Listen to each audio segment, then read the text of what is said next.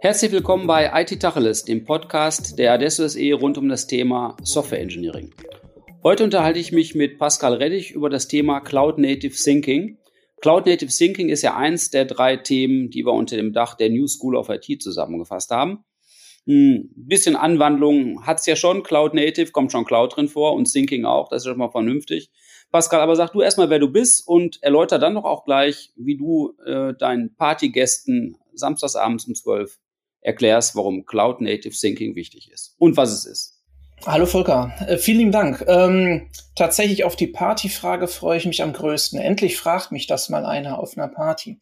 Dazu du gehst nicht auf die richtigen Partys, sonst würdest du öfter gefragt. Wahrscheinlich, richtig, zu den Themen.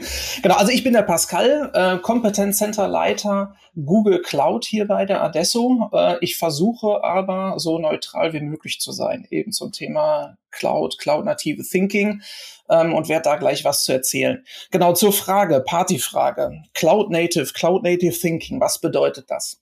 Äh, da hole ich ein bisschen weiter aus und bin mal gespannt, ob das Konstrukt nachher aufgeht, was ich dort versuche zu erklären. Aber mal angefangen früher mit Fabriken. Früher hat man bei Fabriken den Strom selber produziert. Das war die Erklärung für das Thema Cloud.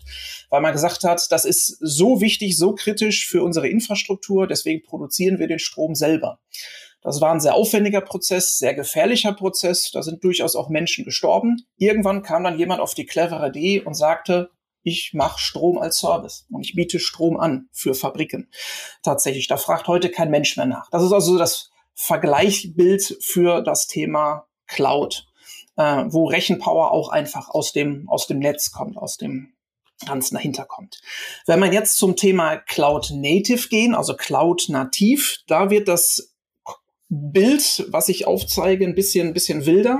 Ich stelle mir da so eine, so eine Galerie vor, da hängen mehrere Bilder und diese Galerie ist unendlich groß. Und jetzt könnte man für Cloud Native sagen, ähm, oder man, man möchte diese Galerie beleuchten. Für Cloud Native könnte man jetzt sagen, man macht so Lichtschienen unter die Decke, wo man so Lampen einklipsen kann. Und dann wäre quasi diese Lichtschiene ein, ein Dienst, der auch ähm, kommt und ich bringe jetzt ein Leuchtmittel mit, mit so ein bisschen bisschen Halterung dran und steckt das dran. Aber der Trafo an sich, der ist halt an dieser Lichtschiene dabei gemacht. Das wäre so ein bisschen dieser Container-Ansatz, dass man sagt, man arbeitet mit Container. Also ich muss nicht mal eine komplette Stehlampe mit allem mitbringen, sondern ich bringe nur noch dieses kleine Leuchtmittel mit und richte mir das so aus, wo ich das hinhaben möchte. Und das kann ich etwas größer oder etwas kleiner haben und stecke das rein. So, wenn wir jetzt aber Richtung, wirklich Richtung Cloud Native gehen, dann wird es schon ein bisschen spiritueller. Und sagen wir mal, es gibt eine höhere Macht, die bietet Licht an. Und ich sage jetzt eine Logik noch und ich sage, jeder Besucher, der in meine Galerie kommt, der soll Licht haben, die in die Richtung leuchtet, die, das in die Richtung leuchtet, in den der Besucher guckt. Und das soll immer 1000 Lumen haben, egal ob es draußen hell oder dunkel ist.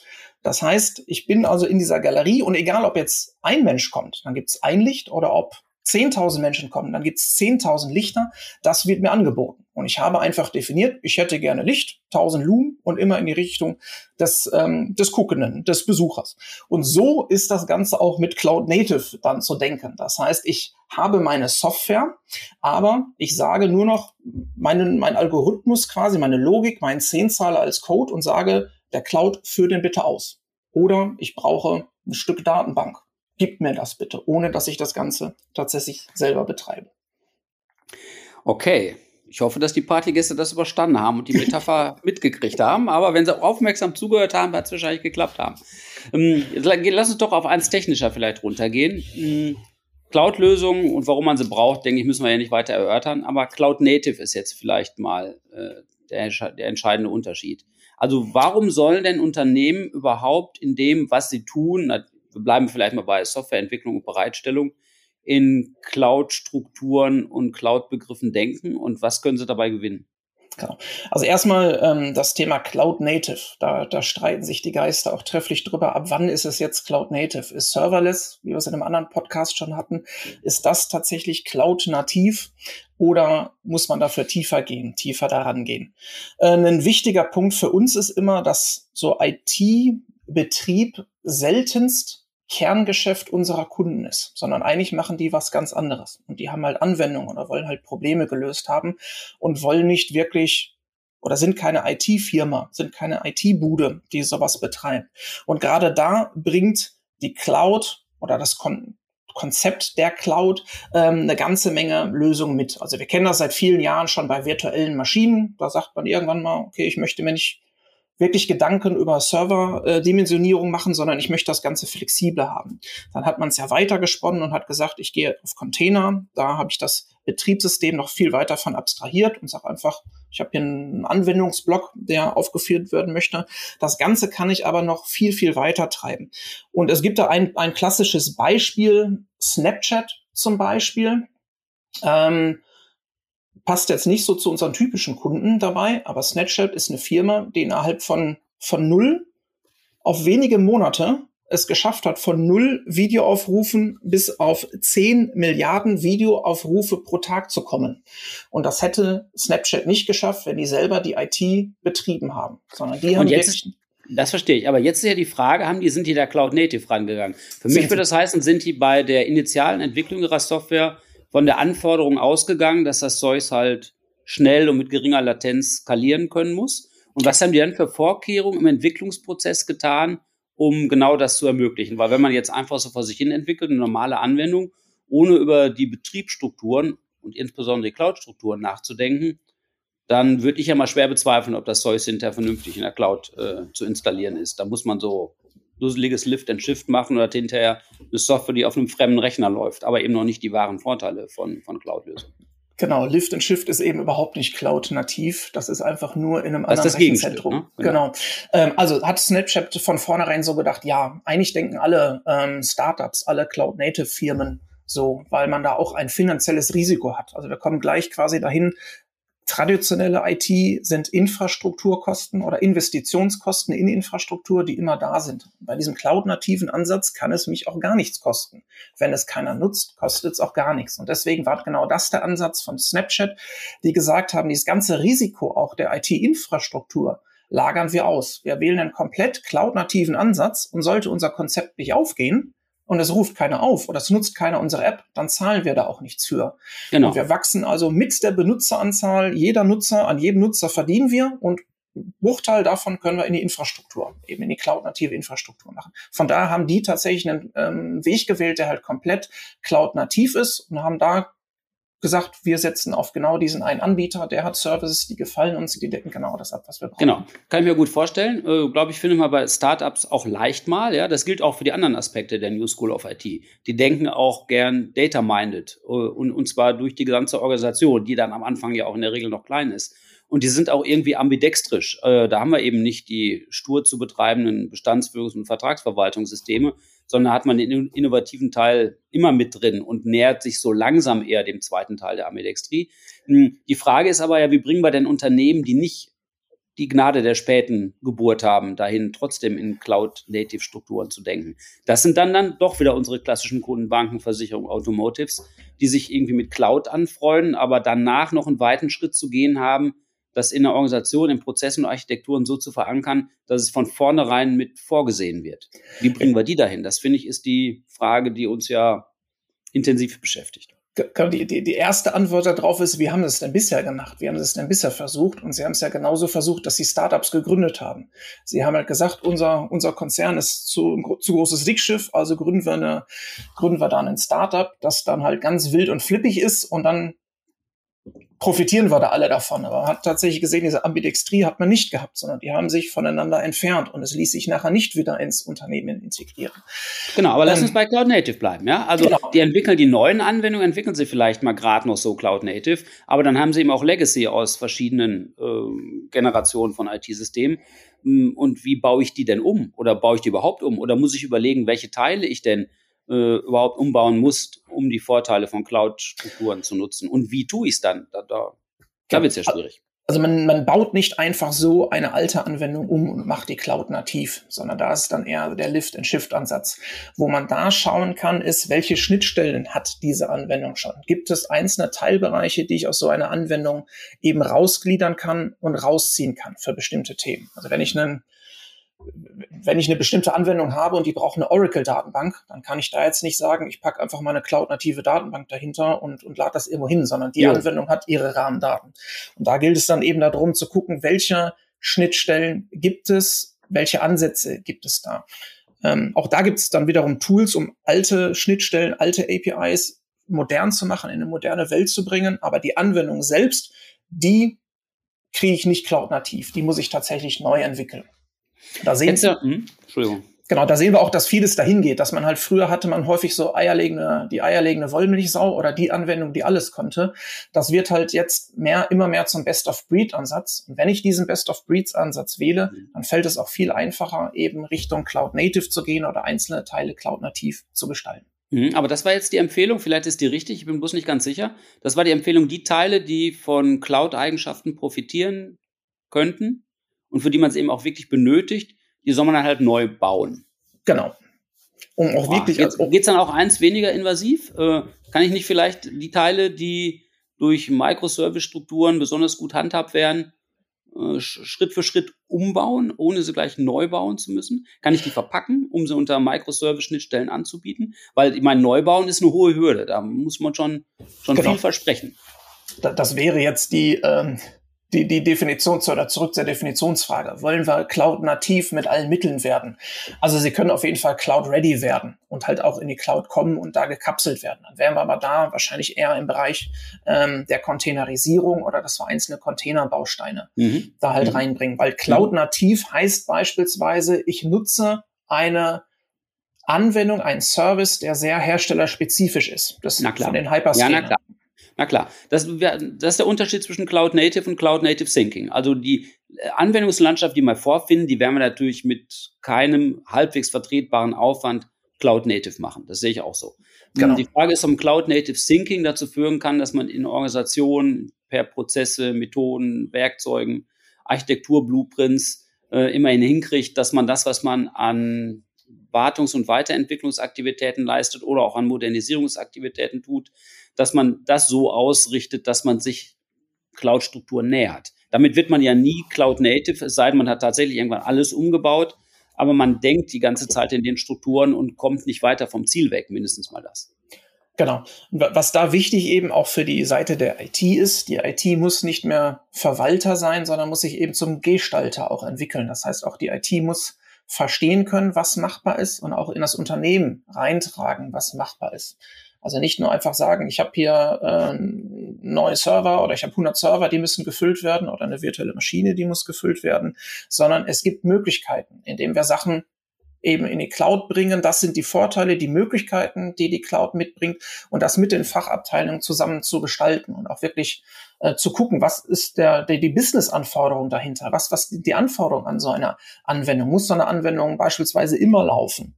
Ähm, gibt es Bereiche, die gar nicht so wichtig sind? wo man ganz günstige äh, Cloud-Tools ähm, nutzen kann, so Preemptible Machines, die auch einfach mal wegfallen können, beispielsweise. Das ähm, das muss man da ähm, dann eben mitgestalten. Und wichtig ist eben, dass die IT mit bei den Entscheidungen an den Tisch genommen wird und auch enabled wird. Das ist so der, der ganz wichtige Punkt eben aus der klassischen alten Welt. Die müssen ganz viel Neues lernen. Die, die, die Cloud-Welt ermöglicht ganz viele neue Möglichkeiten. Die, die Denkweise, auch früher, wo man in Servern oder Applikationen auf Server gepackt hat, denkt man jetzt in Projekten. Und die Projekte bestehen aus ein bisschen von bisschen, bisschen Java, bisschen Datenbank, bisschen das. Und das macht dann ein Projekt, wo man vorher halt tatsächlich noch sehr stark die Infrastruktur mitgenommen hat.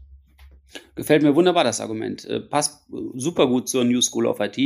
In der Tat muss ein Fachbar, muss eine IT verstehen, welche Teile der Fachanwendung denn zu bestimmten Zeitpunkten vielleicht skalierungsnotwendig sind. Also Kfz-Wechselgeschäft bei einem Versicherer weiß man halt, ist im letzten Quartal des Jahres eine, eine Peak-Anwendung und wenn ich irgendwo Cloud-Fähigkeit herstellen möchte, dann halt genau da. Das heißt, die IT muss auch mitverstehen, wo sie denn anfängt umzubauen und abschätzen, ob es tatsächlich nötig ist oder nicht. Das ist ja nochmal wunderbar das New School of IT-Motto aus, dem, aus der Sicht des Cloud Native Thinking zustande gebracht.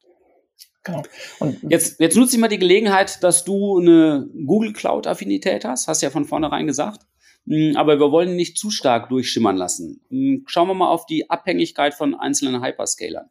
Wenn ich jetzt Cloud äh, nativ denke und alles so umgebaut habe, dass das auch äh, berücksichtigt wird, Äh, wie sehr muss ich mich denn dann auf einen der Cloud-Anbieter einlassen? Oder muss ich von vornherein dafür Sorge tragen, dass ich Rückfallpositionen habe und auch mal switchen kann? Also wenn ich wirklich die Vorteile nutzen will, dann ja, schieße ich mich tatsächlich sehr auf einen Hyperscaler ein. Aber ähm, durch die neue Struktur, die ich habe in der Cloud und da ich Projekte sehr stark kapsel, ist es für mich auch immer, immer mehr möglich, auch einzelne Sachen da auch wieder rauszuziehen. Plus alle Hyperscaler verfolgen eine Open Data Strategie. Die sagen auch selber, selbst wenn es hier eine spezifische Anwendung gibt von mir, hast du jederzeit die Möglichkeit, deine Daten wieder mitzunehmen, deine Daten zu exportieren und mitzunehmen. Und da wir eben immer mehr in diese API-Denke kommen und Microservice-Denke kommen, ist dieser Vendor-Login auch nicht mehr so groß. Ich bin nicht mehr abhängig von einem großen Klotz, also mein SAP, mein altes SAP-System, was da ist, sondern ich habe einzelne Projekte, einzelne Systeme, die ich tatsächlich dann auch verschieben kann und rausnehmen kann. Und ähm, mittlerweile oder aktuell zur, zur Aufzeichnung läuft gerade die Google Cloud Next. Da stellt Google gerade die Google Distributed Cloud vor. Das ist eine Art On-Prem Cloud, wo man sogar sagt, Cloud-native Dienste, bestimmte Cloud-native Dienste kann ich sogar On-Premise betreiben. Das heißt, ich könnte sie sogar eine, eine, eine, Cloud Storage, eine, eine BigQuery Datenbank, könnte ich sogar lokal ausführen. Vielleicht nicht in der Power, nicht in der Geschwindigkeit, wie ich sie aus der Cloud kenne. Aber damit kann ich das auch wieder mitnehmen und äh, bei mir betreiben. Und ein anderes ähm, oder ein, ein, ein Streitgrund, den es öfters gibt zum Thema Vendor-Login und Cloud, mache ich mich abhängig von einem, von einem Hyperscaler und schraube der dann nachher die Preise nach oben wo ich ja dann einmal da drin bin in der Cloud. Glücklicherweise gibt es nicht einen Hyperscaler, sondern viele und ein, ein, ein Markt, äh, der durchaus durch Preiskampf bestimmt ist. Ähm, das heißt, dieses Risiko sehe ich da gar nicht, sondern ähm, da wird keiner mal irgendwie ausbrechen, es sei denn, es gibt irgendeine Kartellabsprache, aber da wird keiner ausbrechen und sagen, oh, jetzt bist du bei mir, es läuft so gut, jetzt machen wir es einfach dreimal so teuer. Also diese Gefahr sehe ich da nicht. Und wichtig ist eben dieses, ähm, diese Möglichkeiten der Datenmitnahme. Die haben alle Cloud-Anbieter verstanden und bieten da eben Tools ähm, an und Produkte an, damit ich das machen kann. Mhm. Dadurch werde ich meine Anwendung trotzdem umschreiben müssen, das bleibt ja, genau. so, aber ich. Das gilt es ja zu vermeiden. Ich meine, genau. dass das dann grundsätzlich geht, erinnert mich so ein bisschen an die frühen Jahre von Datenbankmanagementsystemen. Da konnte ich auch mal raus und rein ins nächste, aber um dann da wieder zu einer effizienten performant zu kommen, musste ich dann eben doch wieder die proprietären Features der jeweils neuen Datenbank nutzen, was dazu führte, dass ich doch an vielen Stellen so eine Anwendung anfassen musste, um sie dann wieder vernünftig lauffähig zu machen. Wenn das auch bei dem Switch von einem Hyperscaler zum nächsten zu erwarten wäre, dann hat man ja relativ schnell prohibitive Kosten und muss es ja dann doch irgendwie vermeiden. Genau. Softwaretechnisch würde man sagen, ja, vielleicht entsteht eine Abstraktionsschicht dazwischen. Ja, so war es ja dann mh, hm, in anderen Infrastruktursystemen auch mal dass man eine allgemeine Abstraktion dazwischen hatte. Siehst du das kommen? Nein. Nein, ne? also da gibt's da gibt's so ein paar Konzepte. Da bringe ich auch gerne immer das Party-Beispiel ähm, mit einer Spielekonsole. Ähm, und, und dem PC, dem, dem PC mit DirectX, der halt viel Hardware bedienen muss und ich quasi diese Abstraktionsschicht habe, damit es gut auf der, auf der Hardware läuft. Und ich habe dagegen die Spielekonsole, wo der Entwickler genau weiß, welche Hardware habe ich und wie kann ich die optimal ausnutzen. Ähnlich ist es auch hier. Also ich kann halt auf der Spielekonsole mit, mit weniger CPU-Leistung trotzdem äh, gleich gute Spiele machen, wobei eben so ein Spiele-PC durch diese Abstraktionsschichten immer so ein bisschen Reibungsverlust hat. Und ähnlich wäre es halt mit den Cloud-Umgebungen auch. Also dann, dann wäre es eigentlich sinnvoller, in Containern zu bleiben, im Kubernetes-Umfeld zu mhm. bleiben, weil das ist mhm. voll portierbar. Das, da gibt's, mhm. da gibt's ja, Tools für, wo ich per Drag and Drop sogar sagen kann, ach, on-prem, na, jetzt heute ähm, Azure, morgen AWS, übermorgen äh, Google Cloud und danach dann doch wieder äh, on-prem. Also die kann man halt hin und her schieben. Aber um die wirklich cloud-nativen Ansätze der Hersteller nutzen zu können. Wobei wir dürfen auch nie vergessen, also Cloud Nativ ist häufig auch eine API. Also wir haben eine API, die macht Speech to Text zum Beispiel.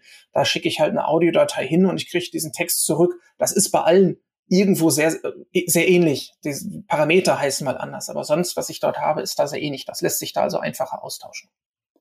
Lass uns vielleicht noch auf eine randständige Frage kommen, die mich gerade äh, interessiert, weil ich sie, weil sie mir zuletzt ein paar Mal vor die Füße fiel. Hm, gucken wir auf KI-Anwendung. Das Data Mindedness ist ja auch ein Aspekt der New School of IT. Dann haben wir da gerade bei dem Lernen von Zusammenhängen, beispielsweise auf Texten, äh, oder dem Verstehen von Texten, dem, äh, dem, dem Übersetzen von Texten, dem Kürzen von Texten. Also vieles rund um Texte gilt bestimmt auch für anderen Content, gilt bestimmt auch für Bilder und Audio. Äh, haben wir ja erheblichen Aufwand zu leisten, um per Maschinenlernen Mo Modelle zu trainieren und zu lernen. Hm, kommen denn da auch Cloud-Lösungen in dem Sinne an ihre Grenzen, dass es eben doch nicht mehr beliebig skaliert? Also neulich hatte ich die Situation, haben ein paar Jungs erzählt, im KI-Kontext brauchen sie ein paar GPUs mehr in, in einem der Hyperscaler, ich sage doch gar nicht welchen.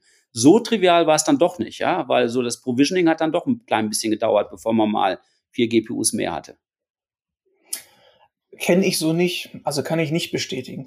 Zu, zu KI ist einmal das, das erste, ähm, die Hyperscaler betreiben alle dieses Demokratisierung von Maschinen. Die sagen, man muss nicht mal einen, einen Data Scientist haben, Data Engineer haben, um Machine Learning machen zu können, sondern die bieten sowas auch als Service an. Zum ja, Beispiel klar. zur Text. Na klar, aber die Rechenleistung dahinter ist halt trotzdem enorm, die man braucht. Äh, genau, richtig. Und also das ist letztendlich bleibt dann nachher eine Kostenfrage. Aber für das, für die bereitgestellten Modelle, ähm, ähm beispielsweise aus dem Hause Google, wenn ich da so ein AutoML-Modell trainiere, dann wird werden im Hintergrund 30.000 verschiedene Modelle trainiert und man guckt nachher, was ist das Beste, was für den Anwendungsfall ja, passt. Ja, da klar. Habe ich aber gar nichts mit zu tun ähm, dabei. Und ähm, die Verfügbarkeit von Außer, dass du mal zwischendurch gerade den Energiebedarf von Ecuador verblasen hast. Also da, genau, da, das ist noch ein nächster Punkt, da komme ich gleich noch zu. Grüne Cloud ähm, als, als Vorteil dabei. Ähm, aber ähm, Skalierbarkeit oder halt auch GPUs oder in der Google-Welt sind es ja dann sogar die TPUs, da habe ich ja sogar speziell für TensorFlow geschriebene eigene Prozessoreinheiten, die sind verfügbar. Also da kenne ich, den, den Fall kenne ich nicht, den hatten wir noch nie, dass wir die 1000 GPUs, die wir jetzt kurzfristig zusätzlich brauchten, nicht bekommen haben. Also es kann Gut. sein, dass ich es zu sehr einschränke auf ein bestimmtes Rechenzentrum, ja. auf einen bestimmten Bereich oder so. Da ich mache mal den Kurzschluss. Ich mache mal den Kurzschluss hinten dran. Ist jetzt nicht so entscheidend. Wollte ich bloß einmal über hm. deine Meinung dazu. Prima. Dankeschön. Oh, sind schon wieder, das sind zu Ende. Das ging aber ganz schnell heute. Wir kommen so gut von Hölzken auf Stöcksken. Ich glaube, wir können uns noch ewig lange über, über Cloud und Cloud-Nativität und Cloud-natives Denken unterhalten. Vielleicht machen wir es sogar noch mal extra in einem ausführlicheren Podcast.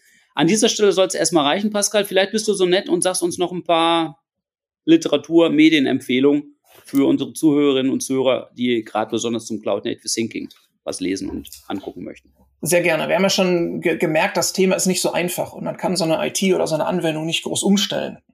Das hat uns bei der Adesso auch dazu geführt, dass wir eben die New, New School of IT eingeführt haben, die eben Kunden genau in so komplexen Themen mit begleiten und auch die verschiedensten Bereiche damit begleiten. Das ist also auf jeden Fall was, was ich von der Webseite an die Hand legen kann oder allgemein als Thema an die Hand legen kann. Ähm, Unterlagen gibt's eine Menge dafür. Und auch wenn ich äh, versprochen hatte, neutral zu bleiben, gibt es trotzdem einen Kurs aus dem Hause Google, den Cloud Digital Leader, äh, so ein Trainingskurs mit Examen, der tatsächlich sich auch allgemein mit dem Thema Cloud beschäftigt, gar nicht nur auf die Google Cloud bezogen, sondern einem allgemeinen Teil und tatsächlich mal sehr gut mitgibt, was möglich ist, was ist neu, was ist anders, wie kann man anders denken. Also da, das kann ich tatsächlich jedem nur an den, ans Herz legen, äh, auch wenn man nachher nichts mit der Google Cloud zu tun hat, aber eben diesen Kurs zu belegen, der einen da tatsächlich ähm, theoretisch und auch praktisch daran führt, was da machbar ist. Fürs Super. Cloud Native. Pascal, vielen Dank dafür.